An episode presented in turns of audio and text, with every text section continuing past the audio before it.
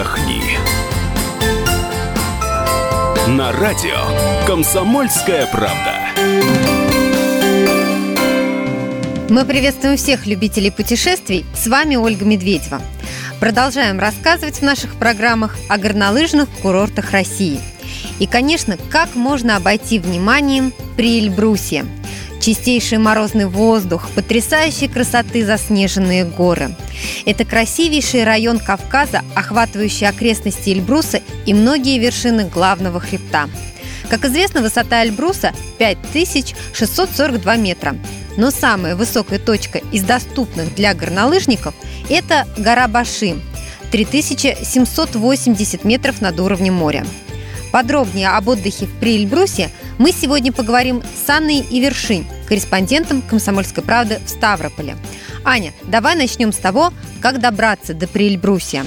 Ежедневно из Москвы до аэропорта Минеральные воды выполняется более 10 рейсов. Перелет займет около двух часов, а билет в обе стороны обойдется в 10-12 тысяч рублей. В Минводы летают самолеты из всех крупных российских городов. Отсюда до Приэльбрусского поселка Терскол дважды в день ходит прямой автобус, но место в нем нужно бронировать заранее. Или можно заказать трансфер из аэропорта. Он обойдется в 5-6 тысяч рублей. Кстати, из Москвы можно долететь и до Нальчика. Время в пути и стоимость билетов будет примерно такой же, а вот добираться до курорта немного ближе. Правда, самолеты сюда прибывают только два раза в день. Добраться до курорта можно и на поезде. Конечной станцией могут быть Минеральные воды, Пятигорск или Нальчик. За проезд в купе из столицы туда и обратно заплатите около 10 тысяч рублей, а время в пути в одну сторону займет около суток. Дешевле всего отправиться из Москвы на автобусе. 5-6 тысяч рублей отдадите за проезд до Нальчика и обратно. Кстати, с автовокзала до Терскола 4 раза в день ходит рейсовый автобус, который довезет до места за 2 часа. Если же предпочтете добираться на своем автомобиле, то по трассе М4 доедете до Терскола, где свернете на трассу А-158, по которой и доберетесь до поляны Азау. Где поселиться? Где удобнее всего поселиться на курорте? При Эльбрусе проживание в удаленных от зоны катания гостиницах стоит от полутора тысяч рублей в сутки, а в тех, что у подъемников, номера дороже – от двух тысяч рублей, и места в них нужно бронировать заблаговременно. Имейте в виду, что в новогодние праздники цены вырастут еще процентов на 30. И не забудьте уточнить условия размещения детей. Как правило, их селят на дополнительных местах в номерах со взрослыми за 500-700 рублей. Но стоимость услуги зависит от возраста ребенка и отеля, в котором вы намерены остановиться. Если планируете снимать жилье с полным пансионом, плюсуйте к стоимости проживания еще около 800 рублей в день. Что посмотреть?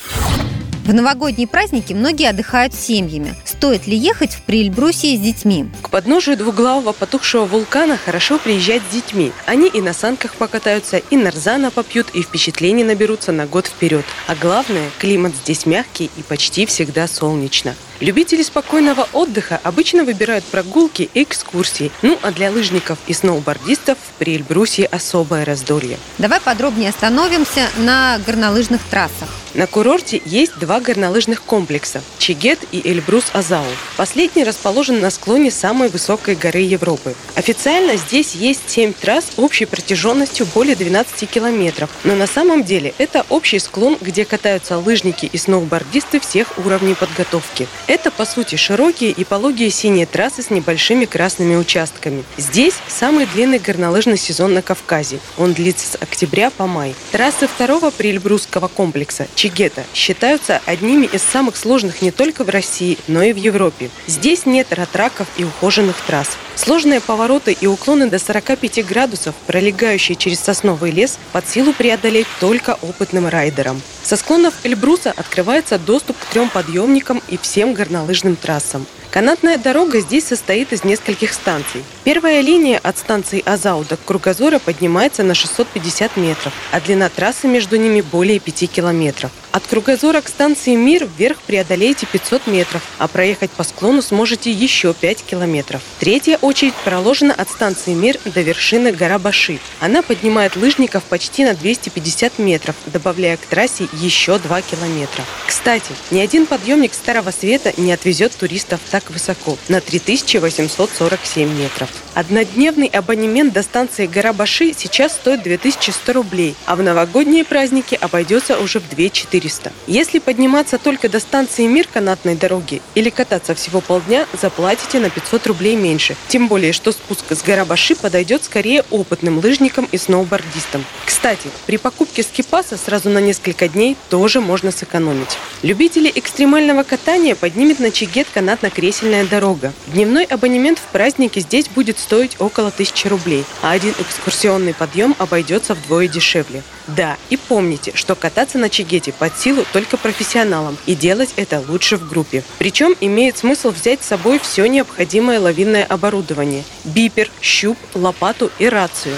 На склонах этой горы 15 трасс с перепадами высот от 2100 до 3050 метров. Знаменитые чигетские бугры на второй очереди – отличное место проверить, действительно ли вы владеете горными лыжами. Самая легкая зеленая трасса Чигета расположена на самом верху, на высоте 3070 метров. Она оборудована бугелем, а протяженность ее всего 350 метров. Ниже от станции Чигет-3 начинаются красные и черные трассы. Кстати, с Эльбруса можно проехать на Чигет через лес, но такой спуск подойдет скорее лыжникам, чем сноубордистам, поскольку на пути встретятся несколько очень пологих участков, где со сноуборда придется встать и идти пешком. В обычные дни прокат лыжного или сноубордического комплекта для взрослого стоит 1100 рублей в сутки, а в праздники подорожает до 1650. При аренде на несколько дней получите скидку. Если дополнительно вам понадобятся очки, шлем, перчатки или комбинезон, платить за них придется отдельно. В залог у вас попросят паспорт, водительские права или деньги, которые вернут в обмен на оборудование. Да, для тех, кто только встает на горную трассу или катается неуверенно, всегда найдутся инструкторы. Со взрослыми они работают за полторы тысячи рублей в час, а с детьми за две. Какие еще есть развлечения в Приэльбрусе? Для тех, кто не готов или не хочет вставать на лыжи или сноуборд, найдутся другие развлечения. Здесь можно покататься на снегоходах примерно за 500 рублей, взять на прокат санки за 200 рублей. Также на курорте заливаются несколько ледовых катков, оборудованных освещением, поэтому прийти сюда можно даже когда стемнеет. В Приэльбрусе есть и пара пинбольных площадок, где одновременно могут играть до 16 человек. Стоимость будет зависеть от времени и количества участников. Также вам предложат предложат ледолазание и прогулку на снегоходах. Из развлечений есть еще бани, сауны, бильярд, дискотека и караоке. Все это, как правило, можно найти в своем отеле. Приехав в Переэльбрусе, не упустите возможность побывать в долине Нарзанов, расположенной в Баксанском ущелье между поселками Терскол и Эльбрус. Здесь не только красиво, но и вода в источниках вкусная и полезная. Она богата железом, кальцием, магнием, натрием и калием. Стоит зайти и в Альпинистско-охотничий музей имени Высоцкого в поселке Тигинекли. Здесь несколько экспозиций, посвященных истории этих мест. И, конечно, отдельное внимание уделено знаменитому артисту. Основатель музея Хусейн Залиханов был консультантом по альпинизму съемочной группы фильма «Вертикаль» и лично встречался с Владимиром Высоцким в 1966 году. Здесь вам не равнина, здесь климат иной, и тут лавина одна за одной, и здесь за камнепадом ревет камнепад. И можно свернуть, обрыв обогнуть, но мы выбираем трудный путь, опасный, как военная тропа. И можно свернуть, обрыв обогнуть, но мы выбираем трудный путь, опасный, как военная тропа.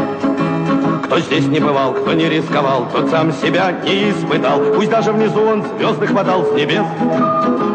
Внизу не встретишь, как не тянись, за всю свою счастливую жизнь. Десятые доли таких красот и чудес. Внизу не встретишь, как не тянись, за всю свою счастливую жизнь. Десятые доли таких красот и чудес. Не пожалеете, если решите доехать и до ушигерских горячих термальных источников. Окунуться в теплый нарзан, когда вокруг снег и мороз, не только приятно, но и полезно. Особенно тем, кто страдает кожными заболеваниями, нарушениями нервной и кровяной систем. Расположены источники в километрах в 50 от Нальчика. Поездки туда зачастую предлагают прямо в гостиницах, а за посещение источников берут 100 рублей с человека. Где пообедать? Аня, что бы из местной кухни ты бы посоветовала попробовать? На курорте в изобилии кафе и ресторанов. Помимо тех, что находятся при гостиницах и отелях, есть и обычные. Готовят там преимущественно кавказские блюда. Хычины, шулюм, шашлык, гидлебже, но предложат и европейскую кухню. Ну и, конечно, в любом месте вы сможете выпить знаменитого горного чая. Пообедать сможете за 300-400 рублей. Кстати, порции достаточно большие, поэтому не спешите заказывать несколько блюд, можете не осилить. Что можно привезти в подарок родным и близким из этих мест? В сувенирных лавках у подъемников вам предложат традиционные валенные и вязаные шерстяные вещи, керамику, кукол в национальных костюмах. Здесь же можно будет купить всевозможные соленья, коренья, сыры, сушеные травы, мед и многое другое. Давайте подсчитаем, во сколько нам обойдется поездка в Приэльбрусе на новогодние праздники. В среднем неделя отдыха в Приэльбрусе, без учета стоимости дороги, обойдется одному человеку в 45-50 тысяч рублей. Мы говорили сегодня о Приэльбрусе вместе с Анной Вершинь, корреспондентом «Комсомольской правды» в Ставрополе. Ну а информацию о других горнолыжных курортах вы найдете на нашем сайте fm.kp.ru. С вами была Ольга Медведева. Мы выбираем для вас лучшие туристические маршруты России. Отдохни.